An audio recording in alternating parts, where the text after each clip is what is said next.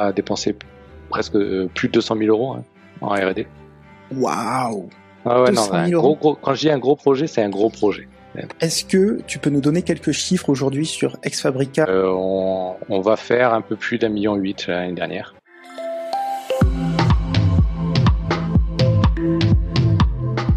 Avant de commencer le podcast, une minute publicité. Premièrement, vous trouverez en lien dans la description une liste d'attente pour vous inscrire à des formations à venir sur des sujets tech.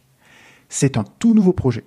Ce sont des formations qui seront finançables, que vous soyez salarié ou entrepreneur à votre compte. Par ailleurs, sur un tout autre sujet, si vous êtes salarié et que vous souhaitez passer le cap du freelancing, ou même que vous soyez freelance aujourd'hui et que vous souhaitez développer votre activité, j'ai créé une formation avec un accompagnement individuel qui est aussi éligible à des financements.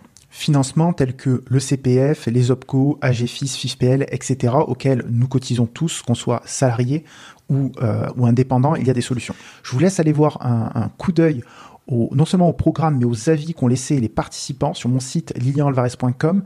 Vous aurez tous les liens en description. Vous y trouverez euh, des réussites absolument incroyables, que ce soit en termes de négociation de bonus, de négociation de rupture conventionnelle dans des entreprises qui sont censées ne pas les donner, de chiffre d'affaires qui dépasse les 200 cas par an, de lancement en freelance en moins de deux semaines. Bref, il y a plein de success stories. Je vous invite à y aller jeter un œil si c'est quelque chose qui pourrait vous intéresser. C'est aussi un excellent moyen de soutenir euh, ma chaîne et de m'aider à continuer à produire du contenu. Sinon, je vous invite à exploser les pouces bleus, à vous abonner, à noter le podcast sur la plateforme sur laquelle vous l'écoutez. Euh, la page publicité est terminée. Retour au podcast. Bonjour à toutes et à tous, je suis Lilian Alvarez, freelance en développement d'applications mobiles et formateur pour indépendants. Et aujourd'hui, je reçois Julien Lefebvre, CEO de Exfabrica et architecte full stack. Salut Lilian. Salut. Salut Julien. Comment vas-tu? Super bien. Je suis content. Euh, ravi de pouvoir échanger un petit peu avec toi. Euh, c'est un honneur. Bon, n'exagérons rien. Euh, est-ce que tu peux te présenter s'il te plaît? Oui. Euh, donc euh, Julien Lefebvre, euh, je suis CEO d'Exfabrica. je suis un amoureux du web. voilà, c'est ça qui me drive. Je fais je fais du développement d'applications digitales depuis plus de 20 plus de 22 ans, etc. En fait, je suis tombé dans l'informatique quand j'étais petit vraiment petit, petit, petit, genre CM2. Je commençais, euh, mon père a amené un PC, et je me suis mis un petit peu à trifouiller des choses dessus, euh, découvrir le basique ou ce genre de choses dessus. C'était, c'était énorme. Euh, faire du basique sur Amstrad ou faire du shell sur, enfin, du CGI ou non, c'était du scripting, voilà, sur sur PC, etc. Voilà, j'adore ça en fait. Et et en fait, j'ai récemment, il y a un peu plus de deux ans, euh, euh, je me suis associé avec trois, euh, trois amis qui sont des gars qui sont encore plus forts que moi, qui sont exceptionnels. Et on a monté euh, Exfabrica ensemble. Voilà. Et en fait, on essaye de, de, de faire ce qu'on aime le plus faire, c'est-à-dire développer des applications. Et on essaie de le faire pour différentes sociétés. Donc on est une sorte de SN euh, SS2I, mais on a quand même une approche assez atypique et assez moderne qui fait que à plein d'égards, on n'est pas une ESN SS2I tout en, en étant ça. Est-ce que tu peux nous donner quelques chiffres aujourd'hui sur Exfabrica, euh, nombre d'employés, euh, chiffre d'affaires si tu as le droit d'en parler, nombre de clients, qu'on ait une idée, tu vois, de, de voilà, en chiffres, qu'est-ce que ça représente Exfabrica oui, oui, euh, pas de souci. Alors, je sais pas, je crois que j'ai peut-être pas le droit de parler de, de parler du chiffre d'affaires, mais c'est pas très grave en fait. Euh, on, on, va faire un peu plus d'un million huit l'année dernière. C'est notre première année complète, donc 2021. Euh, 2020, euh, on n'avait fait qu'une moitié d'année, donc elle n'est pas forcément représentative. Donc, on a embauché neuf personnes l'année dernière. on est à peu près 16 aujourd'hui. On a deux personnes qui arrivent là en janvier, donc euh, ça commence à être euh, très très sympa en peu de temps parce que ça officiellement c'est juin 2020, donc euh, un an et demi avec Sobrica. C'est incroyable. Oh ouais, ça pousse bien. Ouais. On s'y attendait pas. En fait, en fait, pour dire les choses, c'était pas prévu. C'est un plan qui est parti en sucette, on sait pas comment. on a dit, purée, si, si on fait, on bosse super bien, fin 2020, on a la capacité à avoir notre premier employé. Fin 2021, on avait dit. Au bout d'un an, on a la capacité à avoir notre premier employé, ça serait génial. Bon, il s'avère qu'aujourd'hui, on en a voilà beaucoup plus. On a embauché 12 personnes, donc c'est pas anodin. voilà, donc oui, oui, on bosse pour pas mal de clients, des clients assez gros, ça peut être des grosses structures, des, grosses boîtes qui ont euh, des dizaines de milliers de personnes euh, bien installées, etc. Ou des startups plus petites. On adore ça, faire le grand écart en fait. Bon, on va pas travailler non plus avec une toute petite entreprise parce qu'en fait on n'est pas assez, on ne sera pas pertinent. Mais euh, mais on aime bien travailler justement dans des contextes différents, avec des entreprises types différents, etc. Est-ce que aujourd'hui euh, vous avez une limite, une barre de budget client en dessous de laquelle vous vous dites bon ben là on va pas être pertinent, ça sert à rien qu'on cherche à gagner ce client-là parce que en dessous de cette somme, finalement on va déployer un effort qui, euh, au vu de notre structure, n'est pas rentable. C'est une bonne question. Euh, en fait, non, pas vraiment, mais en fait, oui. Donc c'est oui et non. Euh, je veux dire, c'est que un client qui vient nous voir pour dire j'ai besoin de développer une application mobile euh, avec euh, tout un back office et un site internet, etc., et que j'ai un budget de 20 000 euros, on ne sait pas faire c'est pas notre approche. Nous, on, intervient plutôt sur du euh, sur du custom en fait. On essaie de, de, transcender, faire un produit et faire en sorte que le produit qu'on fait est capable de scaler derrière. C'est-à-dire, on est plutôt sur euh, sur des les startups qui viennent nous voir, c'est plutôt des startups qui ont des vraies ambitions derrière, qui ont besoin de scaler, scaler à l'international, ce genre de choses, et qui ont besoin de faire en sorte que le produit demain, quand il y aura des millions d'utilisateurs, il tienne quoi. Et donc du coup, à 20 000 euros, tu fais pas un produit qui qui permet de faire ça. Par contre, on a des, des sociétés plus petites qui viennent nous voir euh, euh, pour des points très précis d'architecture ou, ou, ou, techniquement avancés. Euh, et c'est pour ça qu'en fait, on a une offre chez nous qui s'appelle CTO as a Service. En fait, Parce mmh. qu'on s'aperçoit qu'on a des petites entreprises qui ont, qui ont pas forcément de CTO et elles font appel à des sous-traitants et elles se font un peu malmener par ces sous-traitants ou un peu balader techniquement par ces sous-traitants. Et de temps en temps, elles manquent de prendre du recul et faire un vrai choix technique qui est impactant pour elle et qui sera intéressant pour le futur. Et là, on intervient plus sur du euh, justement, si tu as de service, c'est plus fait, pour ça, du budget plus restreint et vraiment du conseil très précis et très euh, intéressant pour leur pérennité en fait. Ça, ça m'intéresse particulièrement euh, parce que je suis en train de développer justement une offre de, de conseil. Tu le sais bien puisqu'on a, on a travaillé ensemble justement à cette occasion. quelle est votre posture dans ce dans ce cas-là dans le CTO as a service? Comment ça, ça est-ce que tu as un exemple par exemple euh, est-ce que tu as un exemple de clients pour lesquels vous avez euh, fourni ce CTO as service et quelle est la forme que cela a pris? Ah, alors en général, l'histoire est, et c'est marrant parce que l'histoire se répète toujours un tout petit peu. C'est-à-dire c'est un client qui est face à des difficultés. Euh, c'est par exemple, je, dois sortir mon application absolument pour euh, dans deux semaines parce que j'ai un événement hyper important. Mon application elle marche pas, il y a plein de trucs qui marchent pas, j'arrive pas à déployer, il y a plein de trucs qui plantent, etc. Et il y a un problème de d'ensemble en fait. Et euh, donc du coup, il fait appel à nous parce que on a un bon niveau d'expertise sur énormément de technos différentes et on a quand même des gens chez nous qui sont très très très capés. Et donc du coup, il commande à une sorte d'audit, euh, analyse technique, euh, etc. Et nous, on commence par ça. Et en général, quand on commence à ouvrir euh, le carton, on découvre des trucs incroyables mais vraiment incroyable, genre euh, des trucs euh, qu'on voit nulle part, euh, utiliser la mauvaise technologie sur le mauvais serveur, des trucs qu'on voit pas habituellement, parce que le prestataire il avait un développeur qui savait, connaissait cette techno à ce moment-là, donc il utilisait cette techno, même si l'hébergement c'était pas un hébergement pour cette techno, etc. Genre faire tourner des applications Java sur du Windows, des trucs comme ça, des, API Java sur du, du, serveur Windows, on sait pas pourquoi. Il y a, il y a, on voit on voit des choses comme ça. Et euh, donc, du coup, dans notre rapport, on explique, euh, nous, on fait pas que remonter les problèmes, on explique toutes les pistes euh, pour pouvoir euh, mettre en place ces solutions, et notamment tout ce qui est urgent à faire, puis après, moyen terme, long terme, en fait, et surtout des choses qui brûlent. Et, et souvent, cette première, ce premier point crée un certain climat de confiance qui fait que derrière, il nous pose d'autres questions derrière, et nous, ce qu'on dit, c'est que le mieux, enfin nous, ce qu'on propose dans ce cas-là, c'est d'avoir du CTO as a service. CTO as a service, le client, il, commande un volume de jours euh, pour une certaine période. En fonction du volume de, jours de CTO as a service, euh, bah, on lui fait un, prix adapté, on va dire. Et, euh, et après, Pardon? Comment est-ce que vous définissez le prix du CTO as a service? Euh, ben, alors pour le coup, on n'aime pas ça parce que nous, on fonctionne jamais en jour homme et on fonctionne jamais en TJM. Et c'est la seule offre pour l'instant aujourd'hui, on est en TJM. Mais ça, c'est quelque chose qu'on va changer dans le futur. Euh, parce que nous, on n'aime pas le TJM en fait. On a, on en, je pense qu'on en reparlera parce que je pense qu'on aura des questions là-dessus. Mhm. Mais nous, on est, euh, on, on, facture très très peu des, des jours hommes. Euh, il y a que si tu as de service en fait, on a pris, on a mis un prix euh, en jour homme euh, euh d'architecte SI classique, on va dire, qui permet de. C'est-à-dire, tu as une fourchette à nous donner?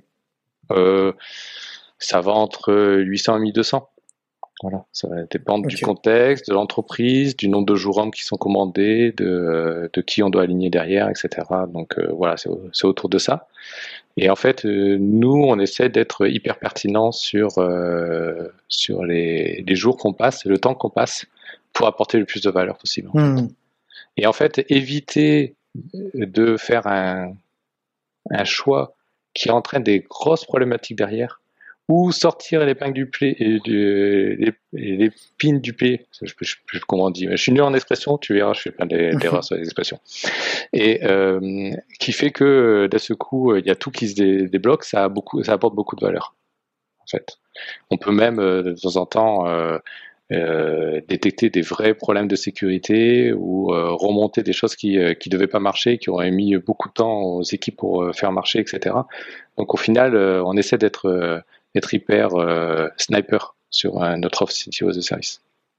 Eh, euh, de ce que je comprends, et corrige-moi si je me trompe, mais cette offre, quelque part, c'est presque un produit d'appel qui, lorsque vous allez identifier le, on va dire la, clé de voûte, le problème euh, vraiment technique auquel est confronté le client, vous allez apporter des pistes de solutions, voire même des solutions directement.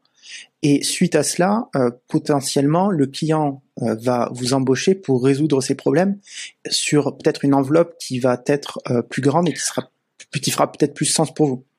Alors, c'est pas exactement ça, mais je comprends ce que tu dis. tu as des services, c'est le fait qu'il y a plein d'entreprises qui n'ont pas les moyens d'avoir un CTO capé. Et surtout, même, il leur faudrait plusieurs CTO capés par rapport à leur mmh problématique parce que euh, ils vont trouver un CTO qui est très très bon en développement d'appli mais qui a beaucoup plus de mal dans le cloud, euh, l'infra ou ce genre de choses. Et, c'est tellement large et tellement dur euh, l'informatique mm-hmm. et c'est tellement essentiel maintenant pour les entreprises que c'est hyper dur de d'avoir les moyens d'avoir des super CTO, on va dire. Et donc du coup, nous ce qu'on propose c'est d'apporter ça avec un volant de jour plus réduit qui fait que les entreprises sont capables de payer ce service. Parce que de ne pas avoir de CTO, de ne pas avoir quelqu'un qui travaille sur la stratégie IT de ce qu'il est en train de faire, ça fait que la stratégie part dans tous les sens. Et chaque développeur fait un peu sa vie, chaque prestataire mmh. qui intervient fait un peu sa vie par rapport à son problème, etc. Et on crée un truc du genre, on a, on a une application dans une petite startup avec quelques modules à droite à gauche qui sont faits chacune dans des langages différents, avec une approche différente et qu'il n'y a, y a pas de gestion de la sécurité globale, il n'y a pas de gestion de la scalabilité, etc. Enfin, tout ça, ça fonctionne pas. Et donc du coup, nous on, nous on aide sur ça, c'est-à-dire avec quelques jours de faire vraiment, mais ça, ça peut aller très loin. Ça. On aide même sur euh, des entretiens techniques pour euh, qualifier les prestataires avec lesquels ils vont mmh. travailler. Parce que c'est pareil, c'est-à-dire c'est hyper dur quand tu n'as pas de CTO chez toi de dire, je vais travailler avec tel prestataire ou tel prestataire comment je, peux voir, bah oui, commercialement, leur approche, leur euh, façon de parler, etc. Mais techniquement, je suis pas capable de challenger. Nous, nous, on apporte ça, on est capable de challenger. Après, de temps en temps, ça se transforme à euh, en il y a un produit à créer et forcément, il y a une grosse confiance et nous, on peut créer le produit. Mais c'est pas forcément le but initial. Le but initial, c'est de faire en sorte que ça va pas partir complètement en sucette et euh, les choses vont être faites plutôt dans le bon sens avec une vision dans le futur et, euh, et à les aider sur les sujets qui vraiment qui leur font qui leur font mal quoi. Euh, dans les notes qu'on a partagées avant le podcast, parce que oui, effectivement, vous ne le voyez pas, vous ne l'entendez pas, mais il se passe des choses en début de podcast et en fin de podcast. euh, tu m'as dit aujourd'hui, euh, nous n'avons pas de commerciaux chez Ex Fabrica. Oui. Comment est-ce que vous faites du coup pour trouver euh, vos clients aujourd'hui? Ah, bonne question. En fait, c'est euh, alors initialement, on n'avait pas de commerciaux pour une raison, euh, c'est qu'on voulait apprendre autour de ça. On voulait apprendre de comment on fait une proposition, comment on, on, présente les choses avec un client, comment on essaie de vendre, etc. Donc, on voulait apprendre. C'est-à-dire, c'est hyper pour nous, les quatre associés, on est comme ça déjà, on est hyper curieux, on adore apprendre un milliard de choses. Et surtout, on pense que avant de pouvoir déléguer, il faut savoir quand même maîtriser un peu les, les, choses. Parce que du coup, si demain on a un commercial, euh, comment tu embauches un bon commercial adapté à ce que tu fais mhm. si tu ne maîtrises pas un petit peu toi-même? Et en fait, ça s'est un petit peu transformé en euh, on kiffe de faire par nous-mêmes.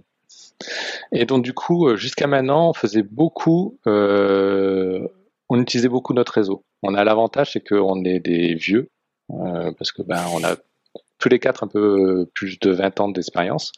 Donc on connaît quand même pas mal de monde, on a, on a croisé pas mal de, de personnes et pas mal de personnes sur des projets sur lesquels ça s'est bien passé. Du coup, quand on les contacte, ils ont plutôt un a priori positif, on va dire. Et donc, du coup, on contacte des gens, on, leur parle de Exabrica, on leur parle de ce qu'on fait, et, de temps en temps, certaines personnes, ça leur parle, et ils ont des projets, et ils nous en parlent, et puis on essaye de se positionner. On les bouscule beaucoup, parce qu'on a une approche qui est pas du tout, on n'a jamais la même approche que les autres, euh, parce qu'on est toujours au milieu d'autres propositions. Euh, on n'est jamais la seule société consultée. Et nous, on a toujours une proposition avec une méthodologie, une approche, un prix, une façon de faire euh, complètement atypique. Donc ça les bouscule un petit peu, mais euh, ça, de temps en temps, ça marche pas parce que de temps en temps, on est un peu trop cher. Euh, ou de temps en temps, bah, je sais pas, il y a eu pour d'autres raisons, on va dire. Mais la plupart du temps, ça marche en fait. Plupart du temps, ça marche. Et ça, ça a permis de bien faire euh, démarrer et croître Exfabrica. On a eu euh, quelques euh, quelques personnes dans notre entourage qui nous ont fait confiance au début et qui nous ont vraiment aidé à bien faire décoller la machine. Et là, maintenant, on rentre dans une phase un peu plus délicate où on sent que le réseau et le réseau du réseau suffira pas. Il va falloir qu'on arrive à sortir de nos grottes et communiquer. C'est à un moment donné, il y a un bouquin qui s'appelle Montrer votre travail et qui a, déjà expliqué ça. Mm. Dire c'est c'est important de montrer euh, son expertise, montrer ce qu'on fait et, d'essayer d'expliquer euh, les choses, d'essayer d'expliquer pourquoi on est atypique, pourquoi on essaie de faire bouger un peu les lignes. Voilà, donc je pense qu'on va plus communiquer euh, en 2022. Enfin, on a cette volonté là cette Est-ce que euh, vous avez identifié des axes, des canaux de communication, des stratégies marketing euh, que vous vous dites, ok, on, pourrait tenter ça, ça pourrait être pertinent au vu de notre euh, positionnement aujourd'hui? Oui, je pense qu'on va essayer de communiquer sur LinkedIn déjà dans un premier temps. Pourquoi? Parce que ben en fait les, décideurs ou où les personnes qui seraient intéressées par ce qu'on fait sont sur LinkedIn. Et, euh, et au final, il n'y a pas autant de personnes que ça qui communiquent sur LinkedIn. Il y a beaucoup de gens qui lisent. Euh, et ceux qui communiquent, en fait, ne sont pas forcément trop dans le monde du, euh, du développement digital, en fait. Euh, on voit beaucoup de communicants naturels, hein, des, des gens dans le marketing, etc., qui ont l'habitude de rédiger à longueur de journée, mhm. mais des, des techos moins, on va dire, et des SS2I moins. Il y en a quelques-unes, mais moins, on va dire. Donc il y a peut-être un, il y a peut-être un moyen de toucher du monde parce que quand on communique, ben, d'un seul coup, euh, les gens voient ce qu'on fait faire. Et, et je t'avoue que tu nous as, tu m'as euh, titillé avec le podcast. Mhm. en disant peut-être qu'un podcast, ça serait intéressant aussi. Euh, moi, j'y crois depuis le début. Euh, je voulais faire ça au démarrage d'Exfabrica. C'était impossible de faire ça en plus du reste, euh, de mhm. recruter 12 personnes, de signer 15 projets, 15 clients, des trucs de fou et d'essayer de faire tout suivre mhm. derrière et d'essayer de, construire une boîte atypique aussi, parce qu'il euh, y a beaucoup de choses qui ne sont pas traditionnelles. Euh, je pense que le, bureau comptable qui nous suit euh, ne pourra pas dire le contraire, parce qu'à chaque fois on leur dit, alors nous on voudrait faire comme ça, mais c'est possible. Mais si, si, si, il faut trouver. et, euh, et, et donc, euh, donc, je pense que c'est peut-être la bonne année pour, pour, pour faire ça. Et on va, on va voir. Alors, on est en train de, de brainstormer sur le why du podcast qui mhm. est au final qui sera très proche du why d'Ex Fabrica et, et, on va voir si on va réussir à construire quelque chose. Bon, après, euh, nous, on n'a pas peur de, de, tester des choses aussi, donc euh, d'avoir une démarche, de voir si ça marche. Si ça marche pas, ben, ça ne marche pas, c'est pas grave, ça en soi. Euh, alors attends, parce que du coup, j'ai pas du tout suivi l'ordre de mes questions. Euh, c'est pas très grave. Euh, est-ce que tu peux nous euh, expliquer, nous parler de la manière dont vous fonctionnez avec vos clients, notamment en termes de facturation Je sais que vous avez une facturation qui est assez spéciale, assez unique, j'ai envie de dire. Est-ce que tu peux nous expliquer quelle est-elle et quel est le processus qui vous a amené à l'implémenter? Alors j'étais euh, pareil, je fais un peu de storytelling, tu vas, tu vas, tu vas mieux comprendre en fait. Euh, euh, ça c'est lié, c'est, on est très pragmatique en fait, et donc du coup par expérience on a vu des choses qui fonctionnaient pas et on de quelque chose qui différent, sans savoir que ça allait marcher en fait au début. on sait, a, moi j'ai une grosse expérience dans une grosse entreprise qui s'appelle SMACGM, qui est le troisième transporteur mondial par conteneur, donc grosse boîte. Et euh, à CMA, j'étais en charge de la plateforme e-business. Du coup, euh, j'ai fait 18 ans là-bas, donc j'ai fait beaucoup de choses. Et en 18 ans à CMA, je me suis, on a fait, on a fait appel à beaucoup de prestataires et beaucoup en régie, beaucoup de forfaits. Et j'ai vu qu'il y avait plein de choses qui fonctionnaient pas dans le mode régie qui m'énervaient. J'ai vu qu'il y avait plein de choses qui fonctionnaient pas dans le mode forfait et qui m'énervaient je me suis dit, il faut qu'on trouve quelque chose qui, qui, est entre les deux, enfin, ou qui, ou différent, qui prend les avantages sans les inconvénients. Mm dit la régie, ça marche pas, le forfait, ça marche pas non plus.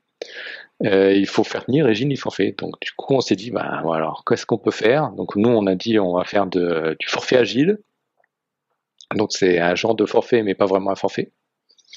Mais en fait, surtout, je me suis rendu compte très vite que le, euh, le mode TJM qu'on peut même retrouver dans le mode forfait. Parce que de, temps en temps, on, fait un forfait et on explique tous les jours qu'on va fonctionner et c'est comme ça qu'on arrive sur le prix final. Donc mhm. c'est pareil, hein, au final, ça, ça revient qu'à une somme de TJM. Et je me suis dit, le TJM a un biais qui est horrible. C'est que les. Et on le voit hein, à travers plein de CS2I, on va pas être médisant, mais après c'est comme ça, c'est le biais qu'il y a, mhm. qui, qui existe. C'est que le, si tu veux créer de la marge, créer de la valeur pour développer ton entreprise, il faut que tu prennes des gens les plus débutants possible pour les faire un TJM le plus haut possible. Et quand ils commencent à monter trop en compétences, il faut surtout pas les, euh, les, euh, les faire évoluer dans la grille salariale. Parce que je, je t'interromps. Euh, pour euh, pour rebondir là-dessus justement parce que euh, c'est effectivement j'ai j'ai je, je, écoutais ou je suivais un podcast d'un d'un d'un développeur freelance américain entrepreneur qui travaillait justement dans une agence et il se vendait uniquement à l'heure ou à l'heure ou à la journée. Je me souviens plus exactement.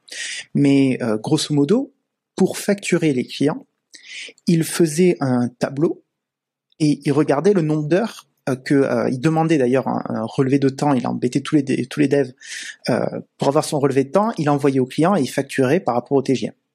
Et il se rendait compte, enfin il s'est rendu compte que le, le, le stagiaire qui codait très lentement, qui faisait des bugs, mais mais qui parce qu'il était sympathique était très apprécié de ses clients, c'était celui qui rapportait le plus d'argent à la boîte. C'est incroyable. Et à contrario, le plus expert qui codait parfaitement, qui codait sans bug, qui avait une rapidité, une vitesse d'exécution, ben finalement c'était celui qui quasiment faisait perdre de l'argent à la boîte parce qu'en fait il allait trop vite. Et donc il s'est retrouvé face à ce paradoxe qui est de dire attends, normalement celui qui apporte le plus d'expertise, qui est le, plus pertinent, etc. Eh bien, euh, il devrait nous rapporter le plus d'argent en fait. Parce que c'est parce que c'est pas logique, il y a un paradoxe. Et en plus, c'est lui qui qui euh, qui fait qui rapporte le plus d'argent au client aussi. Absolument. C'est ça qui est énorme, c'est que en fait c'est un mode c'est un mode perdant perdant. Mhm. Et donc euh, nous ça nous rend des fous en fait, ça nous rend des fous. Et en plus ça a plein d'effets. Par exemple le développeur qui euh, du coup qui commence à monter trop en expertise, en expérience, qui rapporte moins d'argent à la société. Tu peux pas l'augmenter tu peux pas le faire euh, progresser, il se casse. Bien sûr. Tu capitalises pas sur d'expérience d'avoir euh, quelqu'un pendant de nombreuses années qui améliore tes process, qui euh, connaît tout le monde par cœur, qui, enfin, je veux dire, on pourra dire ce qu'on veut. C'est-à-dire, si tu démarres à chaque fois un nouveau projet avec des nouveaux développeurs, c'est plus difficile que si tu refais un nouveau projet avec la même équipe que tu avais avant.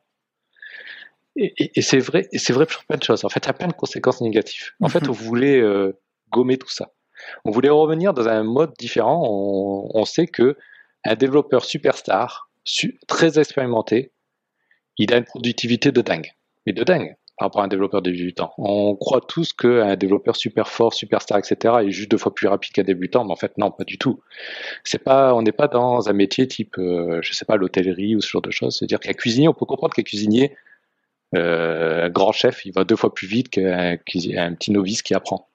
Mais dans un monde du développement, c'est pas ça. Et, toi, tu le sais, quoi. Mais euh, mhm. la plupart des managers ne le savent pas, la plupart des décideurs dans la société ne le savent pas, et des financiers encore moins. Un développeur superstar, il va 10 fois, 20 fois, 30 fois plus vite. C'est un truc de dingue. Et par rapport aux résultats qualifiés à la fin, c'est-à-dire euh, c'est l'application débuggée. Parce que après, c'est un développeur, un, développeur junior, il peut produire une application très buggée très vite, mais ça c'est pas le but en fait. On parle d'une application qui marche, qui part en prod, de qualité. Et donc du coup, nous on voulait faire ça. On voulait faire en sorte que ce développeur superstar super bon, il fasse gagner de l'argent avec Fabrica et à nos clients, parce qu'il fait gagner de l'argent à nos clients, clairement. Et on voulait faire en sorte qu'il y ait un modèle dans ce type-là. Donc on a voulu sortir du système de TJM.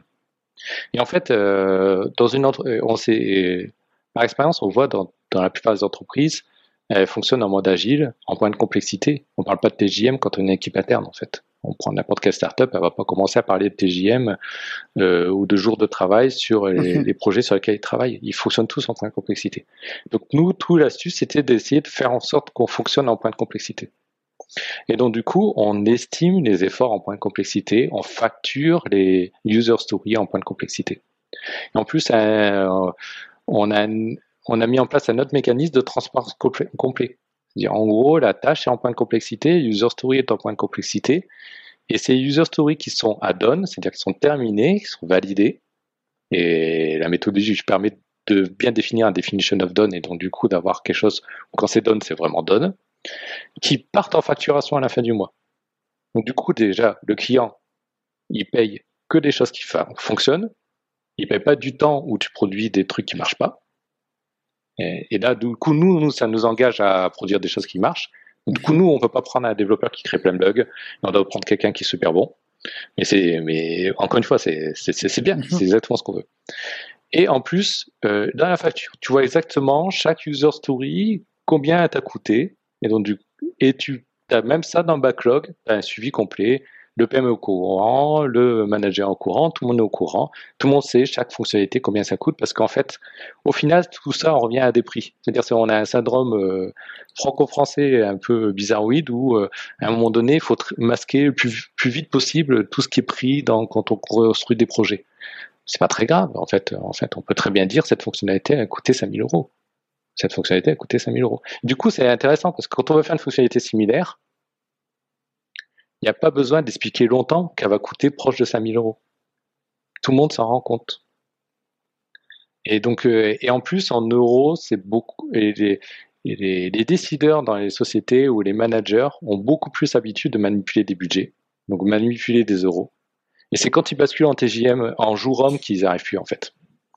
Pourquoi ça, ça a coûté deux jours hommes, etc. Puis rentre dans le détail. C'est pas important. Ce qui est important, c'est cette feature, combien elle a coûté et comment elle s'inscrit dans ton budget. Et donc, du coup, de ce coup, tout le monde se parle un peu sur la même longueur d'onde. Alors, j'ai plusieurs questions. Euh, la première, c'est imaginons qu'il il y a une fonctionnalité qui arrive. Cette fonctionnalité-là, comment est-ce que vous allez estimer le nombre de points de complexité? À quoi ça correspond concrètement? Pourquoi est-ce qu'une tâche ferait 2 et une autre 5 mmh. Est-ce que c'est mmh. lié au est-ce que c'est de la complexité ou est-ce que c'est lié au temps? Euh, parce que je crois que dans la méthode agile, on, on, ce n'est pas la même chose. Euh, donc ça, c'est ma première question. Et ma deuxième question, c'est est-ce que euh, l'estimation, euh, imaginons, une fonctionnalité coûte 5 points. Au début, est-ce que, est -ce que vous savez que ces 5 points, ça correspond à 5000 euros? Je sais pas, tu vas me le dire. Euh, et est-ce que le client, il sait combien ça lui coûte avant euh, de d'engager euh, la fonctionnalité en disant ok bah ça si c'est 5000 euros ok je te le valide il y a aucun problème. Ou à contrario bah non ça, me fait trop cher. Finalement ça ne les vaut pas par rapport à ce que je vais en tirer potentiellement. Et du coup je te dis non. Ou est-ce que il est mis entre guillemets devant le fait accompli à la fin en disant eh ben voilà au final ça a coûté 5000 euros parce que c'était 5 points de complexité et voilà quoi ah ouais, je, je comprends. Mais c'est exactement la même question que tous nos clients nous posent parce que euh, comme ils n'ont pas l'habitude de ce mode de mhm. fonctionnement, ils posent exactement la même question. Le, prix du point est défini pour le projet. Il est différent d'un client à l'autre. Il est différent d'un projet à l'autre. C'est normal parce qu'en fait, le prix du point, il, il dépend un peu de l'équipe que tu mets en place, forcément. Euh, de temps en temps, tu, dans une équipe, tu es capable de mettre des gens qui sont très très très forts et des gens qui sont juste très expérimentés, mais pas forcément non plus des superstars. De temps en temps, tu as besoin de mettre que des superstars, etc. Donc, tu es obligé d'ajuster ça, le prix du point. Il dépend aussi du, mm. du, du contexte de maîtrise aussi. Dire, euh, par exemple, c'est des trucs tout bêtes, mais euh, à quel point le produit est maîtrisé par le client, à quel point le client est investi et, va déléguer parce que le client, il peut, il peut déléguer beaucoup. C'est-à-dire, il peut très bien donner juste des inputs et nous, on traduit tout en vrai user story et on construit tout le backlog. De temps en temps, il a une vision très très claire, il fournit même les maquettes, etc. Donc tout ça, ça a une influence. Comment va se passer la partie recettage, etc. Donc tout ça, ça, rajoute, on va dire, c'est au-delà des tâches techniques, parce que nous, on facture que des livrables. Il y a toujours un ensemble de problèmes et de choses à faire. Et tout ça, forcément, influence le prix du point. Et après, il y a la complexité inhérente au projet. C'est dans l'industrie, c'est quand on fait un projet plutôt, euh, on va dire euh, technique, euh, très industriel, IoT, ce genre de choses, on n'a pas les mêmes problèmes que quand on fait du web. On n'a pas les mêmes problèmes que quand on fait du mobile. On va dire ce qu'on veut. Mobile, c'est génial, on s'éclate. Et, et bien placé pour savoir. Mais en plus, nous, on en fait pas mal en ce moment, donc on adore ça. Franchement, j'adore ça. Mais il n'y a pas la, c'est pas aussi mûr que le développement web. Et dans le développement web, on a certaines facilités, etc. Donc du coup, tout ça fait qu'influence cette complexité, en fait, projet. Et donc du coup, on définit un prix du point adapté. On fait en sorte que nous, on est capable de fournir le niveau de qualité que l'on estime, avoir un peu de marge pour pouvoir gérer un peu l'extra pour faire en sorte que euh, ça se passe très bien, un projet. Parce que ça aussi, ça a été une erreur qu'on a vue dans beaucoup de forfaits dans le passé où euh, tu prévois ce que tu as besoin. Il y a toujours des trucs qui arrivent en dehors du forfait. Donc l'agilité permet ça, mais il y a quand même des trucs où et tu, tu commences à te, te, mettre sur la gueule à ce moment-là. Mhm. Pour les trucs qui n'étaient pas prévus dans le forfait. Et en fait, tu as besoin d'avoir ce, ce, petit, euh, cette petite marge de sécurité qui permet de toi de dire bah, tiens, en même temps, je lui, je refais un petit peu son logo parce qu'il a besoin d'avoir un logo un peu mieux, etc. Boum, tu mets ça dans le cadeau, etc. C'est pas un effort énorme, mais de ce coup, ça fait que tout le reste, il est, il est bien par rapport au projet, tout se déroule bien, etc. Donc voilà. Et, euh, et de créer un petit peu de, était obligé, était obligé de créer de la marge pour ton entreprise pour t'aider à développer ton entreprise. Voilà. Donc ça, ça définit le prix du point. On définit le prix du point au début du projet, il est fixe. Et après, nous, en interne, on a une, une méthodologie pour estimer l'effort et les, les points de complexité sur nos tâches. Et ça, ça dépend un peu de l'équipe, etc., du projet, etc. Donc au début, c'est un peu plus dur. Au début, c'est dur. Fait, au début, tu fais un peu de ça à l'arrache. Il y a beaucoup, euh, beaucoup le, temps nécessaire qui influence. Mais en fait, il faudrait, il faut réussir à décorréler, un peu euh, le temps que tu passes de la valeur que tu produis. Donc ça, ça, tu sais pas trop faire au début, mais c'est pas très grave en fait. Pas très grave. Au début, tu es très proche du, temps que tu as besoin. Et après, avec le temps, tu commences à intégrer la notion de valeur. Dans... Et après, une fois que tu commences à avoir un peu d'expérience, bah, tu fais par, euh, par euh, similarité en fait. Tu sais que cet élément, il ressemble énormément. Franchement, c'est le même effort. C'est à peu près la même fonctionnalité que cette fonctionnalité. Cette fonctionnalité avec 5 points, donc tu, sais que tu peux annoncer 5 points. Donc, vous, vous annoncez le prix euh, avant le début du sprint. Ah oui, j'ai pas répondu à ta deuxième question. J'ai pas répondu à ta deuxième question. Alors, comment ça fonctionne? On fait du Scrum. Et en fait, comment on fait? On définit un budget global. On dit, on veut avoir une vélocité de X points par sprint. Donc imaginons, je dis n'importe quoi, hein, je dis des chiffres pour euh, simplifier la vie, je vais faire des sprints de 10 points en vélocité moyenne on estime qu'avec l'équipe qu'on a, on sera capable de faire 10 points de, 10 euh, points de complexité avec l'équipe. On va essayer de tenir 10 points de complexité sur des sprints de deux semaines, par exemple. Nous, on aime bien les sprints de deux semaines. On va prévoir 5 sprints de deux semaines pour pouvoir faire l'application parce qu'on estime qu'avec 50 points de complexité, on est capable de faire l'application qu'on a, enfin la V1 ou le MVP euh, de l'application qu'on a besoin de faire. Ça définit un budget global. Donc du coup, tu cadres deux choses qui sont importantes dans un projet informatique, c'est le budget et le délai. Tu as 5 sprints de deux semaines, tu as un budget de 50 points de complexité. Et après, à toi de mettre en place une, méthode agile pour exploiter au mieux ces 50 points de complexité. Tu as 50 points de complexité, comment tu sors le meilleur produit avec ces 50 points de complexité? Et là, tu fais du Scrum.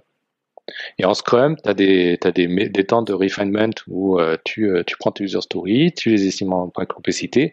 Tu as des sprint planning où tu mets les éléments. Donc là, le, le client, il choisit, parce que c'est le PO hein, qui est en mm. charge de ça, côté client, de dire je veux prendre plutôt telle feature plutôt que telle feature. Donc il va prendre cette feature de deux points et plutôt que cette feature de deux points.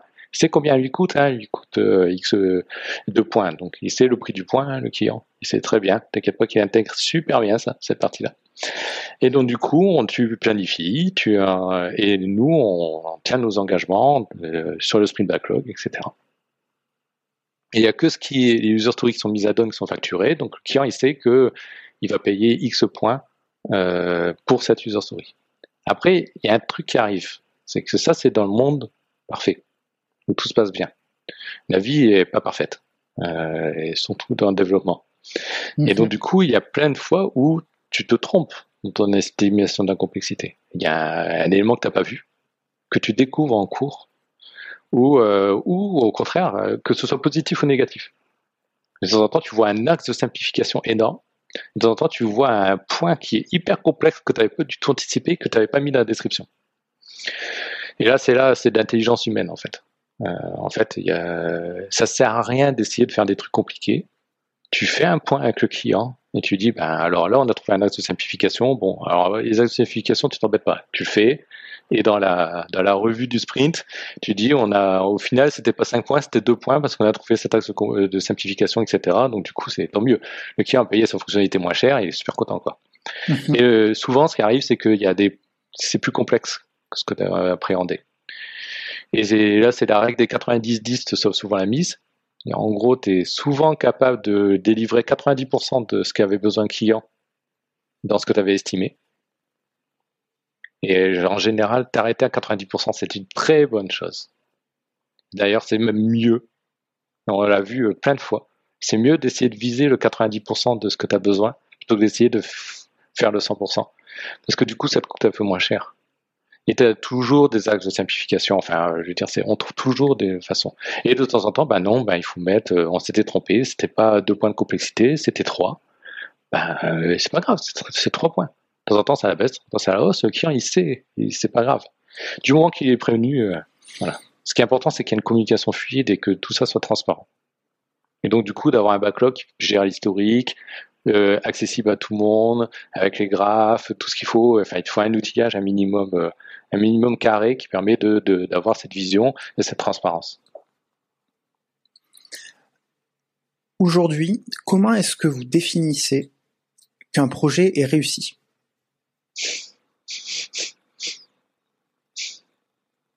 C'est euh, c'est hyper dur. C'est hyper dur. Alors bon, déjà réussir un projet c'est hyper dur, mais en fait, euh, en théorie, réussir un projet, c'est sortir le, le projet que tu avais besoin, avec la qualité que tu avais besoin, dans le temps que tu t'étais défini, avec le budget que tu t'étais défini. Donc c'est quand même beaucoup de variables compliquées. Et donc du coup, nous, on essaie de suivre ces éléments-là. On essaie de éléments. Alors c'est vrai que l'avantage de, de faire du, euh, du, Scrum et donc du coup de définir des budgets à avance et de définir des, euh, et du coup des délais, parce que du coup ça définit euh, deux des variables, ça fait que on sait normalement on tient le budget et le délai. Ça c'est fait. Après ce qui est important c'est de vérifier parce que l'application qu'on a sortie, elle fait, c'est une meilleure, c'est une bonne application avec le niveau de qualité qu'on a besoin. Donc du coup, d'un point de vue produit, oui. Euh, alors nous, on a un gros engagement produit, une grosse vision produit dans ce qu'on fait, et le client est capable de savoir si le produit ça correspond. La qualité, euh, ben nous, on fait beaucoup de revues internes qualité. On n'hésite pas à faire appel à des personnes extérieures qui viennent donner un avis externe. Tu peux bien passer pour savoir. Mhm. ça nous fait pas peur de dire viens jeter un œil, euh, fais une revue, etc. Parce que c'est bon d'avoir un, avis externe. Ça fait progresser et ça nous permet de s'assurer qu'on n'a pas loupé un truc important ou euh, voilà. Donc c'est et en plus on a d'outillage aussi en plus. C'est-à-dire on a, on a du sonar qui tourne, on a de, différents outillages qui permettent de vérifier la qualité, la sécurité, etc. de ce qu'on produit quoi. Euh, j'ai, je suis tombé sur une discussion entre dev freelance et, et justement à propos de la réussite d'un projet. Et il se questionnait sur parfois par exemple, un client euh, pourrait blâmer un de ses prestataires parce que, certes, il va délivrer en temps et en heure et, euh, euh, quelque chose de conforme par rapport au cahier des charges entendu, mais parce que le produit n'a pas eu le, succès escompté par le client. Hum. Donc, c'est-à-dire que je suis entrepreneur, je, suis censé prendre des risques hein, à ce titre-là. Je fais appel à un freelance, une agence, une SS2I, bref, un prestataire de service il me dit ok, je dis bah voilà ce que je veux faire. Il se trouve que euh, mon idée à moi en tant qu'entrepreneur qui qui souhaitait faire ce projet, bah, elle était à côté de la plaque. Et du coup, quelque part, je vais me décharger, décharger la faute un petit peu sur le prestataire en disant, bon, bah, si le projet n'a pas marché, c'est aussi de votre faute. Même si vous avez délivré en temps et en heure. Quel est ton point de vue sur, euh, sur ça? Il a un petit peu raison. Mais un petit peu. Il peut pas te décharger. Mais il a un petit peu raison. Et en fait, euh, c'est un point qui nous tient à cœur. Euh, et d'ailleurs, qui, euh, qui, qui, peut perturber un peu nos clients au début de notre relation, où on, est, on essaie de construire une vision produit, en fait. Mais chez nous, chez Extrabrica. systématiquement, dans tous les projets, on met un PM, un Product Manager Extrabrica sur le projet.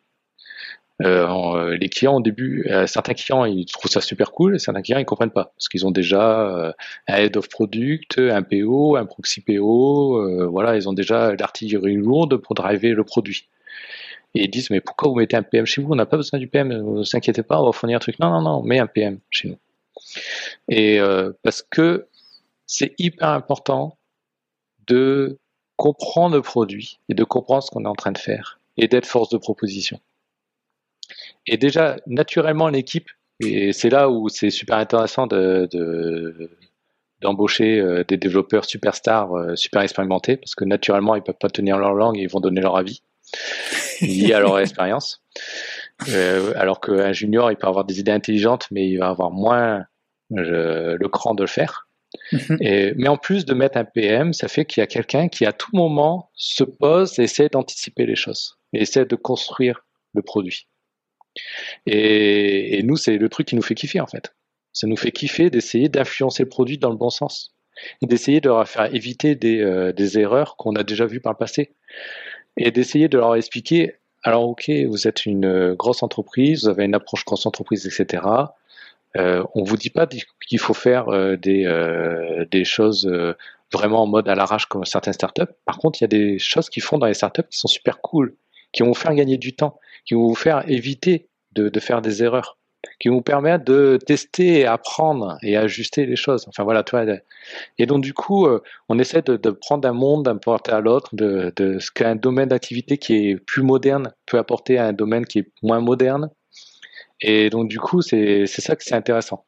Donc oui, je suis d'accord. Je pense que euh, faire appliquer euh, uniquement le produit tel qui était imaginé dans le cahier des charges, c'est pas suffisant. C'est clairement pas suffisant. Il faut faire un meilleur produit. Et en fait, quand tu construis le produit, tu fais un meilleur produit. Et c'est pour ça que tu as besoin d'avoir une démarche agile. Et c'est pour ça que tu as besoin de faire en sorte que ton contrat et ta facturation soient en conformité avec ça. Et c'est là, c'est là que ça élimine le forfait de base, quoi.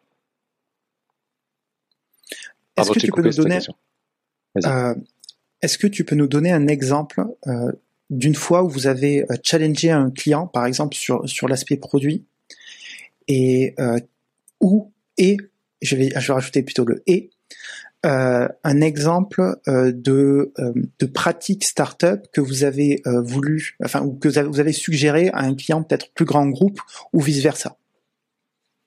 Ah, purée. Ah, ça, c'est dur les exemples comme ça parce que eh ça nous vient jamais sur le coup et on, s'en souvient toujours euh, le lendemain. Euh, alors sur une pratique, c'est intéressant, c'est souvent on apporte des produits qui sont plus vus dans le monde des startups, des, des produits de board, euh, ce genre de, de produits qui sont vraiment très utilisés dans le monde des startups, qui sont pas du tout connus dans le monde des grandes entreprises et qui sont super super intéressants en fait. Je, je vois produit board qui me vient. Euh, Est-ce que tu peux expliquer ce que c'est? Product board, c'est un produit qui permet de construire une roadmap produit. Mais il est juste super bien foutu pour ça. Et en fait, euh, la plupart des grandes entreprises, leur roadmap produit, c'est un PowerPoint. Mais tu construis pas vraiment une roadmap produit, c'est un PowerPoint, c'est hyper dur. En fait, tu ne maintiens pas quoi, en fait. Alors qu'un roadmap produit, ça se maintient tout le temps. C'est un truc qui, qui doit vivre au mmh. jour au jour le jour et qui doit être connu pour de tout le monde et tout le monde doit y avoir accès. Donc, du coup, tu mets un produit bien foutu qui permet toi de voir ta roadmap produit dans un sens, dans l'autre, etc. Tes releases, comment sont les fonctionnalités, quelle équipe on en est, les specs, etc. Machin.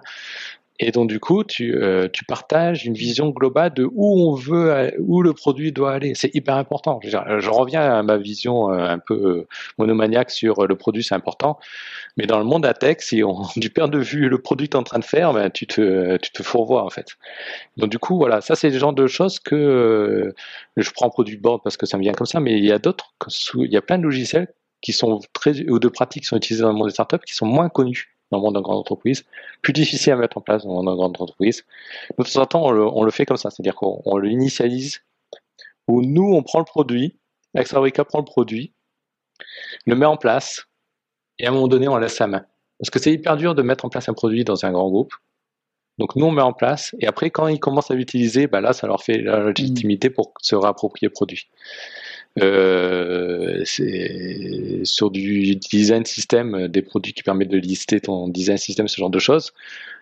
dans les grands groupes, quand tu commences dire, OK, le design system, on, stocke, comment on le fait, comment on le partage, comment on le documente, etc. Là, c'est foutu, quand tu ne s'en sors pas. Donc toi, tu mets en place ce qu'il faut. Tu mets en place ton design system, tu mets en place un doc qui permet de gérer ça. Tu mets en place euh, tous les trucs et après, mm-hmm. il s'approprie, en fait. Euh, sprint après sprint, qui travaille avec toi, il s'approprie.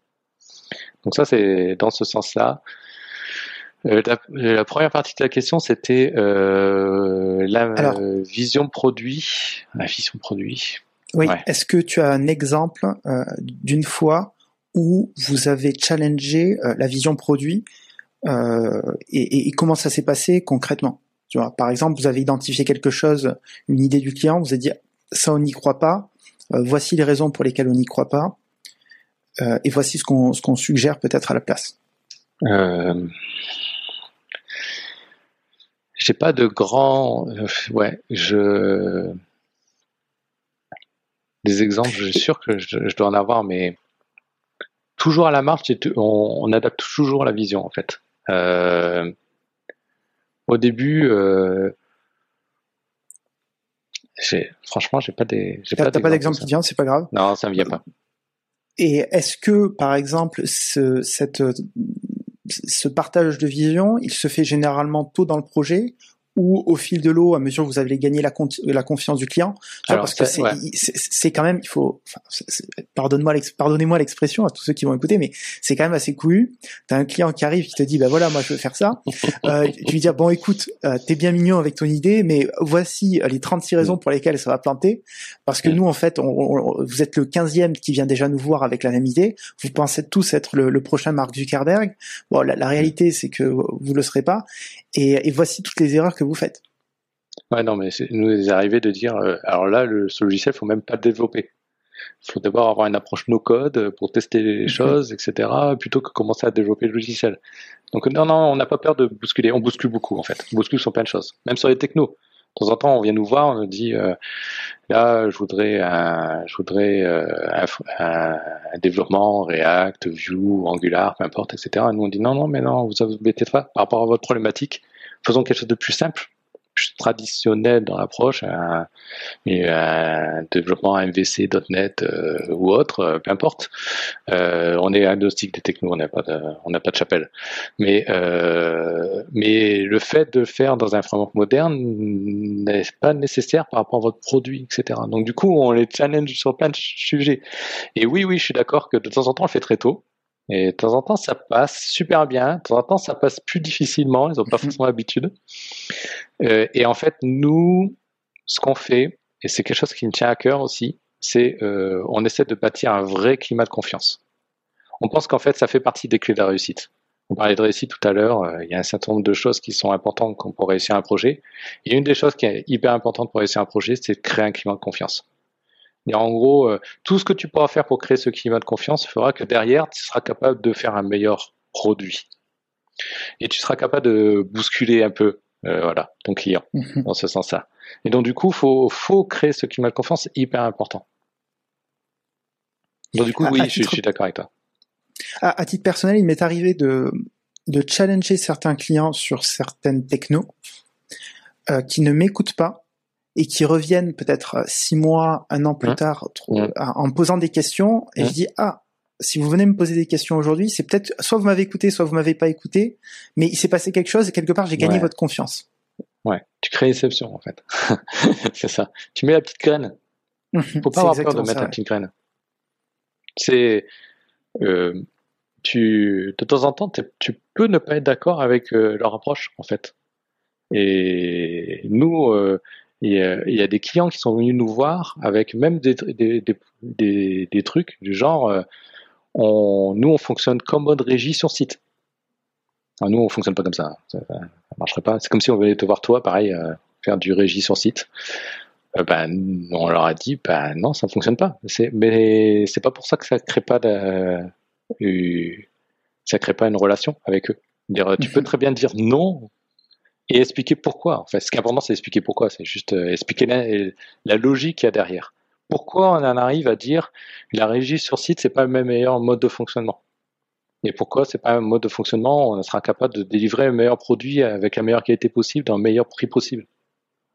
Et donc du coup, euh, une fois que tu expliques bien, tu expliques euh, les choses, etc., de temps en temps, tu arrives à convaincre en fait. changeons complètement de sujet, à moins que euh, il y avait d'autres parties que tu souhaitais aborder par rapport à la manière dont vous fonctionnez avec les clients de manière générale, peut-être? il y a beaucoup de choses à dire, mais peut-être ça reviendra. C'est un peu de souci. Euh, tu as travaillé sur un projet d'extension, donc qui n'a rien à voir finalement avec euh, de la prestation de service. Tu as créé un produit de zéro. est-ce que, alors c'est dans le secteur du cinéma, si je me trompe pas. Est-ce que tu peux nous en parler? Alors ça, ça n'a rien à voir avec Aswarika. Ça, c'est, ah, ça, c'est moi perso, là, tu parles de moi. oui, euh, moi, ça fait... Euh, je passais mes journées à euh, faire du digital dans une entreprise et, le soir, quand j'étais dans mon canapé, qu'est-ce que je kiffe le mieux, le plus? Coder, en fait. Et donc, du coup, j'ai toujours fait des choses, et j'ai toujours eu des side projects. C'est toujours le truc qui m'a toujours fait, fait triper et notamment pour faire des choses que tu n'as pas de temps de faire au boulot. Et plus j'avais un rôle de management euh, lead, etc., et moi j'avais le temps de coder, plus je me mettais à coder à la maison, en fait. Ce qui était normal, en fait. Et puis en plus, euh, techniquement, si tu codes pas, tu te fais larguer à un moment donné, donc c'est hyper important. Et donc du coup, euh, j'ai fait pas mal de choses. À un moment donné, on avait une activité SEO avec un pote. À un moment donné, j'ai créé un produit de location de camping-car de particulier en particulier.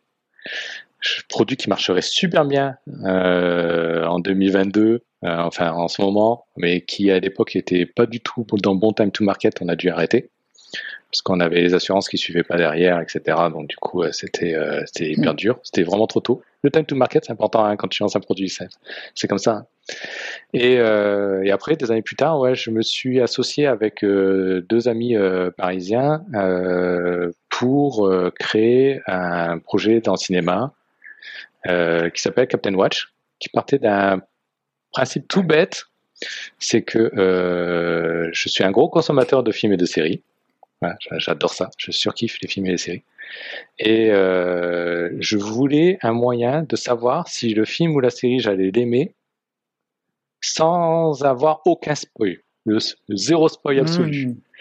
Limite sans voir la jaquette, juste avec le titre. Euh, et puis c'était une époque où on téléchargeait beaucoup, donc du coup tu vois juste le titre euh, sur ton site de torrent, est-ce que tu récupères le torrent ou pas quoi? Voilà, c'était un peu ça. Donc même tu vas avoir des problèmes avec cette phrase. ouais, non, mais après, ah, attends, attends, ceux qui ont téléchargé comme moi des torrents, ça fait partie des gens qui ont le plus consommé. Moi, je, suis un... Je pense que je suis abonné à plus de plateformes que toi. Je pense que j'ai plus de Blu-ray que toi. Je pense que voilà, tu vois, c'est certain.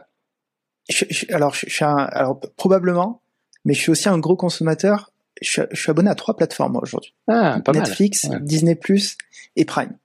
Ah, pas mal, pas mal. Moi, j'en ai deux en plus. T'as lesquels? Bah, OCS et euh, Apple, Apple TV. Apple, TV, ouais. Ils, ont des bons trucs Apple TV, je ah, trouve. Ah putain, c'est dingue, c'est dingue. Ils sont, je ah sais pas comment ils se débrouillent, mais ils sont bons. Ils ont pas beaucoup de choses, mais ils ont des trucs hyper quali. Enfin. Euh, franchement, j'aime beaucoup.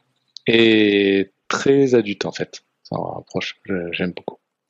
Et donc du coup, euh, et donc du coup, je voulais, j'ai commencé par écrire un algorithme qui, faisait le truc que je faisais un peu moins à la main. Moi à la main, ce que je faisais, c'est que je regardais euh, la note IMDb, euh, la note hallucinée, euh, ce que ça disait à droite à gauche, machin, quelques trucs et tout, des signaux faibles, genre est-ce que les gens en parlent ou ce genre de choses. Enfin là, et j'essayais de de faire mon avis pour savoir si je téléchargeais et lancer le film en aveugle. C'est génial. Tu lances un film en aveugle et tu surkiffes, c'est c'est l'expérience absolue. Et en fait, j'ai essayé de coder ça parce que je suis un codeur. Voilà.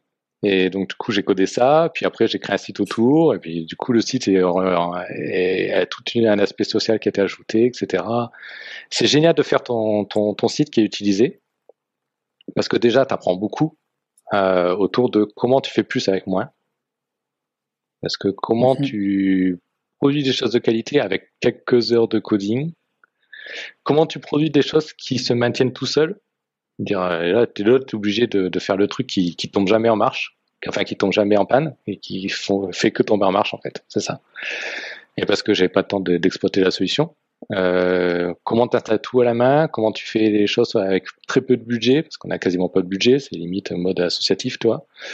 Et euh, tout le monde, euh, voilà. Et puis à un moment donné, on a, j'ai mis beaucoup d'efforts pour essayer de faire décoller, mais c'est un business hyper dur. Euh, en fait, il n'y a pas de, je pense qu'il n'y a pas de marché autour de, ce genre de produit. Il y a même des grosses startups qui ont fait des belles levées aux États-Unis, mais qui euh, décopent pas complètement. complètement. C'est voilà. Mais tu apprends énormément, même sur euh, des choses qui ne fonctionnent pas. Donc oui, oui, je, code un film de film et série. Mais je suis pas tout seul maintenant. Il y a une petite communauté autour de moi, enfin autour de nous. Euh, qui nous aide, qui nous donne un coup de main. Notamment, il y a un, petit jeune qui vient de temps en temps rajouter des lignes de code euh, client. Si tu si écoutes, euh, tu déchires. Est-ce que aujourd'hui tu as d'autres projets, on va dire des, side projects sur lesquels tu, travailles comme ça? Et je vais te dire pourquoi je, te pose cette question. Parce que parfois, je pense surtout chez, les devs, on a un petit peu ce dilemme entre euh, faire de la prestation de service et euh, créer un produit. Hmm. Le dilemme entre service et produit. Hmm. Parce que finalement, il y a toujours cet aspect, et, moi le premier, je dois l'avouer, ce rêve de créer un produit qui va avoir un succès phénoménal, qui, en plus de, de ce succès, bah déjà, on va travailler sur notre produit, notre bébé, et pas celui de quelqu'un d'autre, même si on a hmm. tendance à s'approprier les projets des autres, hein, mais c'est pas la même chose. Et en plus de ça, potentiellement générer des revenus de manière automatique. Mmh. Euh, on, on, le voit avec avec des podcasts. Je pense à Anthony Huckmes qui avait euh, qui a écrit, enfin qui a fait un podcast The Mature Dev où justement c'était euh, l'objectif était d'aider les développeurs à, à, générer 10 000 euros de revenus tous les mois de manière automatique avec son propre produit. Euh, est-ce que toi aujourd'hui tu es confronté à ce dilemme-là? Est-ce que tu fais d'autres projets actuellement dans cette optique? Quelle est ta, ta position là-dessus? On est on est comme tout le monde. Hein. Ça nous gratte et on fait des trucs. Et en fait, on a fait un énorme projet de R&D l'année dernière, en 2021, du coup, 2021. Euh, on a dépensé presque euh, plus de 200 000 euros hein, en R&D. Waouh ah ouais, non, un gros, gros, quand je dis un gros projet, c'est un gros projet. Un très, très, très gros projet. Et on essaye de bousculer les lignes sur des choses qui... Euh, en fait, on a été confronté, on a coup sur coup fait pas mal de projets euh, qui utilisaient des CMS et DLS. Qu'est-ce que c'est tu, peux l'expliquer Un CMS CDS, c'est euh, un CMS traditionnel, c'est WordPress ou Drupal. Euh, tu installes, tu configures ton CMS. Dans ton CMS, as un petit back office où tu mets, tu, enfin, as un gros back office où tu euh, tu administres ton contenu et le, et le, produit génère aussi toute la partie front qui est, qui est visible de tes utilisateurs. Un CMS CDS, c'est tu t'occupes pas du front, en fait, tu t'occupes uniquement du contenu. C'est un peu comme un super back-office qui permet d'administrer les données de ton CMS. L'avantage, c'est que euh, côté front, tu fais ce que tu veux. Tu développes l'application que tu veux, qui utilise des API pour récupérer les informations. Et surtout, comme c'est des API, si tu peux les utiliser euh, partout. En gros, euh, si tu as besoin des informations dans ton application mobile, ben, c'est pas un problème. Alors que si tu as un truc en WordPress, tu as besoin dans ton application mobile, c'est plus compliqué. Voilà. Et donc, du coup, on a eu pas mal de projets CMS-CDS et on s'est rendu compte qu'il y a une grosse difficulté dans CMS-CDS, c'est comment faire en sorte que la personne qui crée du contenu, elle se rende compte de la qualité de ce qu'elle est en train de produire et à quel point c'est euh, c'est propre, c'est bien fini, c'est fiable et ça n'a pas d'impact SEO, ça n'a pas d'impact euh, euh, performance, ça, pas, ça fait des, des, pages qui ont vraiment du sens. Il n'y a pas d'erreur au milieu, il n'y a pas des trucs euh, qui, qui plantent, voire même l'impact écologique de ce qui est en train de produire, etc. Voilà. Donc on a on a fait un gros travail de R&D de comment faire en sorte d'avoir un genre de super assistant magique au milieu du CMS et DS qui aide au quotidien la personne qui gère le contenu, le content manager, on appelle ça un content manager, la personne qui va gérer le contenu, donc il va créer des pages, rajouter des news, rajouter des images, rajouter des éléments, etc. pour faire en sorte que son contenu soit le plus quali possible, pour faire en sorte d'avoir le meilleur site possible au final. Et donc du coup c'est hyper compliqué parce que le CMS CDS c'est découpé. C'est-à-dire côté front, tes développeurs ils peuvent faire de la merde. Et alors que ton, ton CMS c'est bon. Donc du coup tu es obligé de recréer un lien entre les deux. Donc du coup, on a fait un hmm. analyseur qui analyse le front, qui réconcilie tout avec le CMS, qui crée le lien entre les deux, etc. Enfin, on a fait un truc euh, super puissant. Et là, notre objectif en début d'année, c'est de sortir euh, le plugin, un plugin euh, Strapi. Strapi qui est une solution de CMS LS française, super bien, top. Si vous cherchez une solution CMS LS, elle est pas mal celle-là, vraiment pas mal, nous, nous plaît beaucoup. Et ils vont sortir à une place de marché euh, enfin un marketplace avec leur, euh, leur dernier produit qui va contenir des, extensions, des plugins euh, tierces. Et nous, on va essayer d'amener ce plugin SEO et en gros faire en sorte que le content manager, quand il va créer son contenu, on est capable de dire attends, attends, mais là, tu te rends compte de ce que tu es en train de faire, ça a un impact SEO, il faudrait que tu rajoutes des mots, il faudrait que tu machin, il faudrait que tu vires ça, etc. Voilà au milieu, de là où il est en train de créer son contenu, à la source du problème. Comment est-ce que vous gérez euh, l'allocation des ressources aujourd'hui entre euh, est-ce, on va prendre un projet en prestation de service ou on va développer notre projet à nous? Ah, c'est euh, ah non non c'est en fait si tu euh, tu alors c'est une bonne question. Il y a ceux qui vont dire qu'on a un grand on a un plan euh, très très bien réfléchi mhm. voilà et puis tout est voilà. Non, en fait c'est par opportunisme. dire à un moment donné, tu as des projets qui s'arrêtent, tu as des projets qui redémarrent, tu as des temps qui se créent ou tu as besoin de créer des temps. et là aussi, le fait que tu décorrèles TJM facturation, C'est-à-dire, en fait, tu factures de la valeur que tu produis. Ta valeur, tu vas la produire en trois jours. C'est ça. Et donc du coup, plus tu vas mettre le meilleur des... Euh, nous, sur les projets R&D, on avait plutôt les développeurs qui étaient vraiment super forts chez nous, qui, qui partaient, qui travaillaient sur les projets R&D. Pourquoi? Parce que les développeurs sont super forts chez nous, ils produisent énormément de valeur en peu de temps, donc ils sont capables de libérer du temps pour faire de, ce genre de, de sujet. Même si on a essayé de faire en sorte que tout le monde participe, et tout le monde a participé, hein. tout le monde a vraiment participé. Mais, euh, mais c'est ça, c'est-à-dire que tu vas essayer d'avoir les meilleures ressources possibles, qui, et qui sont le plus productifs possible et qui apportent le plus de valeur possible et donc du coup qui seront capables de faire un peu comme le truc euh, que tout le monde parle le, le jour euh, Google euh, une fois par semaine où tu es capable de travailler sur d'autres choses en fait. Et on essaie de, de, faire ça. Ah, donc de temps en temps c'est des plages, de temps en temps on, on a besoin, donc on, on impacte un peu les projets là-dessus. On travaille toujours en équipe, donc on est toujours capable d'ajuster. Les gens sont pas tous, jamais full-time sur un projet. Euh, full-time dans son genre 5 5 absolu. Il y a toujours un peu d'attitude. C'est important parce que tu as besoin de te former, tu as besoin de te certifier, tu as besoin de travailler sur ce genre de projet. On a besoin d'améliorer notre méthodologie pour être euh, meilleur pour les autres euh, clients, etc. Donc c'est, et c'est là où le mode régie fonctionne pas pour moi. Tu, tu crées pas quelque chose où année après année, tu as une méthodologie qui s'améliore, tu as une façon de travailler qui s'améliore, tu as toute une technicité, un outillage, un framework qui s'améliore, etc. C'est important qu'on construise avec le temps. Tu n'es pas euh, incité à le faire parce que ça voudrait dire que tu euh, serais moins rentable? C'est ce que tu veux dire? Oui, c'est ça. Bah oui, parce que tu, c'est à double peine. Euh, c'est-à-dire que non seulement tu dois financer les gars, mais en plus tu factures pas euh, ce temps-là. Donc du coup, euh, c'est hyper dur. Je peux comprendre que ce soit hyper dur dans une société SS2I qui fait beaucoup de régie euh, de manière classique. Alors, nous, on essaie de, de Si je me fais l'avocat du diable, je, pourrais te dire qu'ils vont augmenter les TGM. Oui, mais ça, ça, limite. je... Les TGM, c'est le truc qui, qui est toujours vu à trop bas, en fait. C'est-à-dire, c'est, je les TGM, c'est des choses qui, euh, moi, je l'ai vu. J'ai été de l'autre côté de la barrière pendant 18 ans, donc c'est c'est quelque chose qui bouge très peu dans le temps. C'est-à-dire euh, deux ans, trois ans plus tard, tu as du mal à faire bouger ton TGM, ce qui n'a pas de sens hein, dans le monde où on est. Il mhm. devrait bouger tout le temps. Et en plus, euh, c'est toujours, on essaie toujours de, de faire baisser le prix de ton TGM, qui a un impact énorme en fait, hein, parce que quand tu, prix, tu baisses le prix à la journée, ça fait des, ça fait vite des, euh, des, sommes astronomiques sur une année, quoi, en fait. Donc, euh, c'est pas, pas trop trop notre approche. en plus, nous, on peut faire les choses. Tu décorrèles les choses. C'est pas le développeur qui doit faire ça. C'est pas c'est pas euh, telle personne, c'est pas tel prix, c'est pas tel TGM, etc. C'est plutôt qu'est-ce qu'on apporte comme valeur.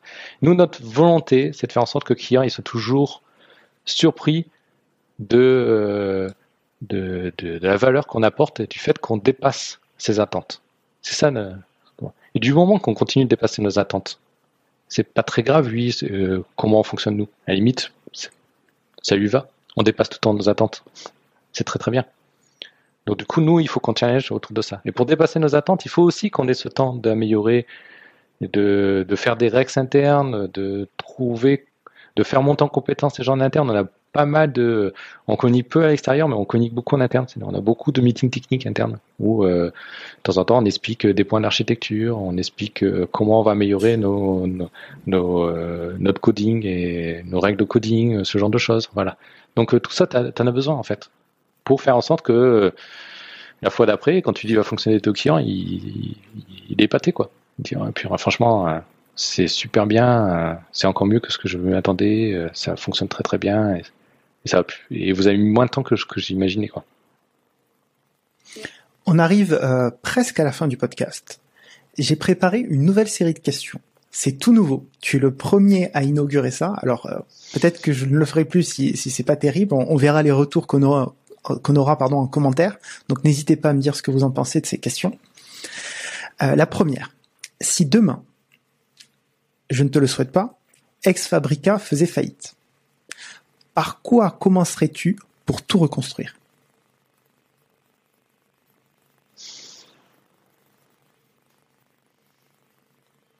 Purée. Euh, Alors, je, vais, te dire pourquoi je pose cette question. Parce que euh, récemment, je suis tombé sur un, show télé américain où ils prennent des milliardaires, ils leur donnent ah, 100 dollars un téléphone et un, vieux un vieux 4x4, un vieux pick-up, et ils leur disent vous avez 90 jours pour créer une entreprise qui sera valorisée à au moins un million de dollars. Alors, nous, on a commencé avec Fabrica en signant un projet. On s'est dit, on va signer un projet ambitieux. Euh, en fait, juste avant, on avait testé le modèle, avant que Fabrica existe, on avait testé le modèle avec les quatre associés sur un vrai projet, etc. Et notre méthodologie, notre approche, notre façon de travailler ensemble, etc. Donc, on savait que ça fonctionnait. Mais on avait commencé avec Fabrica euh, en signant un projet ambitieux. Et après, on a fait démarrer les choses derrière. Donc euh, oui, si euh, s'arrête demain, on redémarrera par l'aspect commercial. C'est important d'avoir quelque chose à faire et d'avoir une projection. Ça te permet de lancer ton entreprise, d'avoir une projection pour ton entreprise. Donc on pas pas, pas différent de n'importe quelle startup où euh, tu vends d'abord. Voilà, tu commences par vendre parce que quelqu'un qui t'achète, c'est quelqu'un qui a besoin de ton produit. Voilà. Donc euh, on vend et puis après on déroule. L'avantage c'est que ben euh, avec l'expérience, on sait dérouler et on connaît les gens pour nous rejoindre. On a un gros réseau, etc. D'ailleurs, euh, tous les gens qui nous ont rejoints chez Axorbeca, ça fait partie de notre réseau. C'est la force d'être un vieux développeur. Mais mais oui, oui, on vendrait en premier. Je pense qu'on commencerait par ça. Si demain tu gagnais un million d'euros, qu'en ferais-tu? Ah purée. Je montrerai d'autres euh, initiatives. alors, moi perso, si je gagne un million d'euros, je pense que ben je fais un joli voyage. Où ça? Ah non, je sais pas. Je sais pas si. Je sais que là, euh, j'ai un projet perso où je mets tous les mois d'argent de côté pour euh, quand ma fille aura entre vers 11 ans, 12 ans, pour faire un voyage de trucs de dingue genre la moitié du monde quoi. Euh, et ah quand tu, mais quand tu fais sur euh, quand tu fais sur 12 ans, tu mets tous les mois. J'ai c'est quelque chose que j'ai créé j'ai créé à la naissance de ma fille. En même temps que j'ai fait un truc pour elle quand elle sera plus vieille. Mais tu, mets un petit peu une petite somme tous les mois. Ça fait qu'à la fin, tu peux avoir un budget très très sympa pour faire un voyage inoubliable. Et pile au bon moment, parce que j'imagine que quand elle aura 12 ans, c'est pile le moment où elle, elle va kiffer d'être avec nous. Et profiter maximum de choses. Et très rapidement tu es dans l'adolescence et là c'est pas le même délire. Mhm. voilà. Et donc du coup euh, du coup je pense que ouais peut-être que je mettrai de côté pour ce pour faire ce voyage en mode euh, n'importe quoi. Et après je pense que euh, je pense que c'est nous, on est, je dis nous parce que les quatre associés, on est pareil. C'est pour ça qu'on a créé Fabrica. On est hyper curieux. On a 12 milliards d'idées à la minute. On a envie de faire un milliard de choses. C'est plutôt le temps qui nous manque et les budgets. T'as d'argent, tu peux quelque part t'acheter un peu des, enfin, acheter du temps dans le sens où tu vas avoir des gens qui viennent t'aider et de lancer des initiatives en fait. Euh, je pense qu'il y, y, a plein de choses que, que j'aimerais faire, plein d'idées que j'aimerais faire et je pense qu'on essaierait de changer un peu le monde en fait quelque part. C'est un peu ça l'idée derrière. Donc oui, oui, je pense que euh, on montrerait, on montrerait des boîtes et euh, on ferait des trucs cool. On échouerait et on réussirait des trucs. C'est ça qui est. Et puis ça serait un voyage de dingue. Ouais, je pense que c'est ça. Euh, quel est le dernier achat de moins de 100 euros que tu as fait et dont tu es très content? Oh purée. De moins euh, Moins de 100 euros. Un chat physique, euh, quelque chose Ouais, euh par exemple. Ou, numérique. Hein. Je sais pas. tu sais, on, passe la question? Ah, je sais. Euh, je...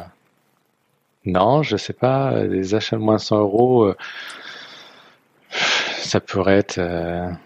Non, je sais pas. Je me suis acheté euh, le, le Blu-ray de Tenet, mais j'ai pas eu le temps de le voir, donc je peux pas te dire si je suis content d'avoir acheté. je sais que d'un point de vue quali, euh, ça va déchirer, etc. Euh. Sinon, moi, j'ai tendance à acheter des trucs un peu plus au-delà du, du, quotidien, de quand tu achètes des choses habituelles, on va dire, mais des choses qui sont d'ordinaire. J'ai tendance à avoir une approche de d'acheter quelque chose potentiellement qui vaut plus cher, mais que je vais utiliser plus et qui va faire mieux en fait.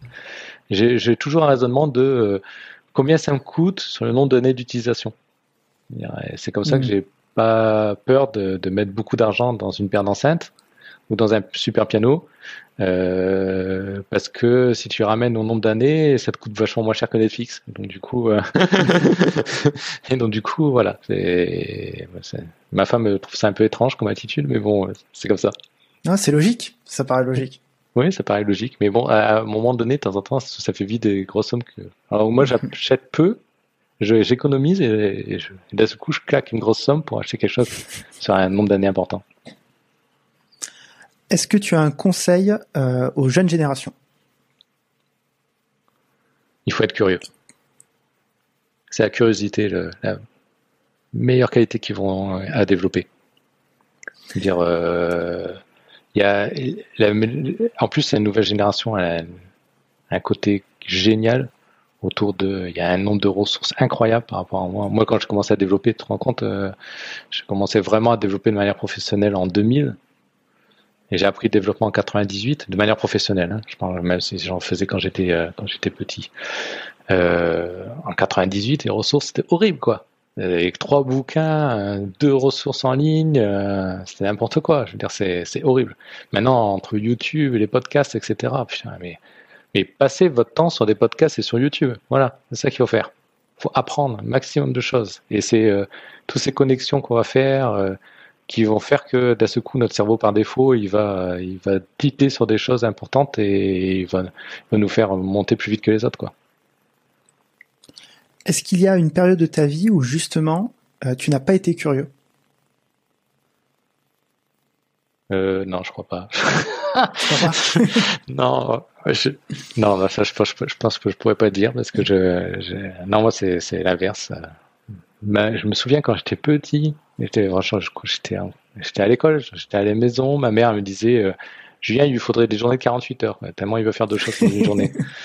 Et oui, oui, oui, oui. Moi, j'ai un milliard de choses que je pourrais faire. Et d'ailleurs, je suis dans l'informatique, mais parce que ça me passionne, mais je pourrais faire un autre métier qui n'a rien à voir. Je, veux dire, je pourrais être dans la médecine parce que c'est pareil, c'est hyper passionnant la médecine parce que il y a un milliard de choses à apprendre et tous les X années, il y a tout à remettre en cause, etc. Enfin, voilà. Je, je, non, non, moi j'ai un problème avec ça. C'est peut-être limite de temps en temps un défaut. Je veux dire, je peux pas m'empêcher d'aller creuser des choses et d'apprendre des nouveaux trucs et.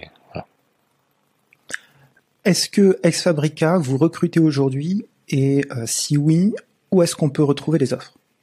Alors, oui. Euh, nous, on n'a pas un recrutement sur, mission, sur projet, etc. C'est de temps en temps, on, a un super fit avec un super profil. Euh, et on dit euh, ces genres de profils qui déchiraient euh, chez nous. Donc on a du mal à avoir des offres d'emploi. On a une page Welcome to the Jungle qu'on a du mal à alimenter. Parce qu'on a du mal à, à se mettre dans un mode où tiens, on a besoin d'un développeur, on a besoin d'un archi, on a besoin d'un designer, etc. C'est plus par à un moment donné, on sent que c'est important qu'on ait un PM en plus, par exemple, et on commence à réfléchir, etc. Mais c'est des choses qui sont mûries dans le temps, en fait. Et on commence à discuter, on voit des gens dans notre réseau, on commence à rencontrer, et d'un seul coup, on a le fit avec quelqu'un qui, euh, qui match super bien, et, on rentre. Et après, on voit comment faire. Donc, on rentre les ressources avant d'avoir le projet. Et donc, si, es, euh, si, tu cherches une boîte euh, vraiment atypique et de gens hyper passionnés et qui veulent défoncer, ça, tu peux nous contacter. Enfin, moi, je suis sur LinkedIn. Euh, on a un site web, on a une page Welcome to the Jungle. On a, voilà, bon, c'est facile de nos jours hein, d'envoyer un mail, euh, d'envoyer un message LinkedIn. Euh, c'est pas, pas très contraignant. On cherche des profils expérimentés. En fait, j'ai dit 50 fois dans le truc, mais si tu es encore jeune, on n'est pas encore assez mûr et pas encore euh, capable de, gérer ce genre de choses. Nous, on cherche des gens qui ont vraiment d'expérience. En, mais c'est pas, on compte pas en années. Hein. Je te parle d'expérience parce qu'on voit que l'expérience en nombre d'années, ça veut rien dire. En âge, ça veut rien dire aussi. C'est plus euh, des gens qui sont vraiment capables de faire des trucs euh, exceptionnels en fait, plus que les autres. Voilà. Et c'est ce, genre de profil qu'on cherche. Parle-nous des conditions de travail Euh, ah. Je crois que vous offrez le, full remote. Je pense que c'est un argument qui peut être... non, non, nous on fonctionnait en full remote de base, mais là on, fonctionnait en full remote avant même Covid, etc. On était 100% convaincus que le fait de faire un trajet tous les jours euh, pour aller à un endroit et se taper le bouchon, en plus nous on est dans, enfin nous on est du, dans le sud et on se rend pas compte, même si on n'est pas à Paris, qu'on peut se taper des bouchons de dingue. Euh, parce que tu habites à Aix, tu vas aller travailler à Marseille, tu peux te taper une heure et demie, deux heures de bouchon, ça n'a pas de sens, quoi. Euh, et donc du coup, euh, non, nous c'est tu travailles où tu veux comme tu veux. C'est au-delà du full remote. C'est on n'embauche que des gens expérimentés qui, savent travailler, qui on les paye pas la journée. Enfin, ils, on facture pas leur, journée de travail, on facture ce qui est la capacité à livrer des choses qui déchirent. Et, euh, et, donc du coup, les gens ils s'organisent si tu veux. on a des gens qui, euh, qui commencent très tôt parce qu'ils préfèrent finir plus tôt. Il y a des gens qui font des grosses pauses de repas. Il y en a qui, qui euh, de temps en temps ont besoin de sortir parce qu'ils ont un rendez-vous médical, ce genre de choses. on peut commencer. Moi j'ai vu tu avais un rendez-vous chez Ophtalmo, ça durait une demi-heure, tu posais un demi-heure TT. Ça n'a pas de sens dans une entreprise normale. je veux dire. Donc tu travailles où tu veux, comme tu veux. Si tu travailles dans l'open space du coin euh, et qu'on te paye la place pour que tu puisses travailler et voir d'autres personnes, et parce que tu kiffes ça, tu, fais comme ça. Si tu veux travailler à la maison, tu travailles à la maison. Euh, en général, les gens ils font du mix, hein. c'est-à-dire ils font beaucoup à la maison et ils font un petit peu de temps en temps voir les autres parce que c'est bien voir les autres. Tout ce qu'on, la seule chose qu'on fait hyper attention, c'est que tu travailles dans les bonnes conditions. Donc euh, donc euh, les conditions de travail, on te fournit le PC le mieux que tu peux imaginer. C'est toi qui décides. Tu veux le dernier MacBook Pro à 4000 balles avec l'écran, je sais pas quoi, machin, etc. incurvé. On a, on a quelqu'un chez nous qui a l'écran, l'écran, tu sais, euh, comme si tu mettais deux 26 pouces à un côté d'autre entre ouais, l'écran, etc. Parce qu'il kiffe de travailler comme ça. C'est très bien. Moi, je veux dire, c'est chacun travaille avec le meilleur équipement possible. C'est plus on va, on va investir dans son équipement, plus il va être efficace. on cherche, on cherche la productivité et l'efficacité. Donc tu bosses avec l'équipement que tu préfères euh, et, euh, et, tu travailles où tu veux comme tu veux. Donc euh, ça crée beaucoup de, de simplicité et de souplesse. Après, on a plein de conditions sympas. Plein de conditions sympas. On prend en charge un mutuel à 100%. on, on essaie d'être. On a une grille de salaire. C'est-à-dire qu'on essaie de faire en sorte que les salaires sont pas masqués, mode machin, etc. Ils sont plutôt assez connus dans l'entreprise. Et en gros, tu sais à peu près qui gagne combien, sur quelle fourchette il est, en fait. Euh, et tu sais que tu peux progresser. On fait des vrais entretiens qui servent à quelque chose pour te faire progresser. On n'a pas peur de te faire progresser. On essaie de bien de te payer correctement par rapport au marché et on n'a pas peur de remettre en cause ton salaire, etc. Enfin voilà, je veux dire. Nous, on a, on a quand même des gens qui nous ont rejoints ou nous ont fait une proposition et on a dit non, ça va pas. On leur a fait une proposition plus élevée. Ils n'étaient pas dingueries, quoi. Donc euh, ils viennent nous voir, ils disent, euh, je sais pas, je dis n'importe quoi, euh, je veux 42, nous dans la c'est 44, on a dit ah non, ça sera 44, je suis désolé. Hein. En général, ils, acceptent. et, voilà, donc donc donc voilà, non, on essaie de faire une entreprise ou même si on est une SS2I, les gens ils vont y rester pour essayer de construire quelque chose dans le temps. Et voilà. On mettra bien entendu tous les liens en description. Donc tu m'as dit euh, ton LinkedIn, Welcome to the Jungle et la page euh, fait, euh, LinkedIn pardon de Exfabrica. Il y a une page LinkedIn d'Exfabrica, il y a un site web Exfabrica, ouais. exfabrica.io. Voilà. voilà. Ok. Merci beaucoup Julien.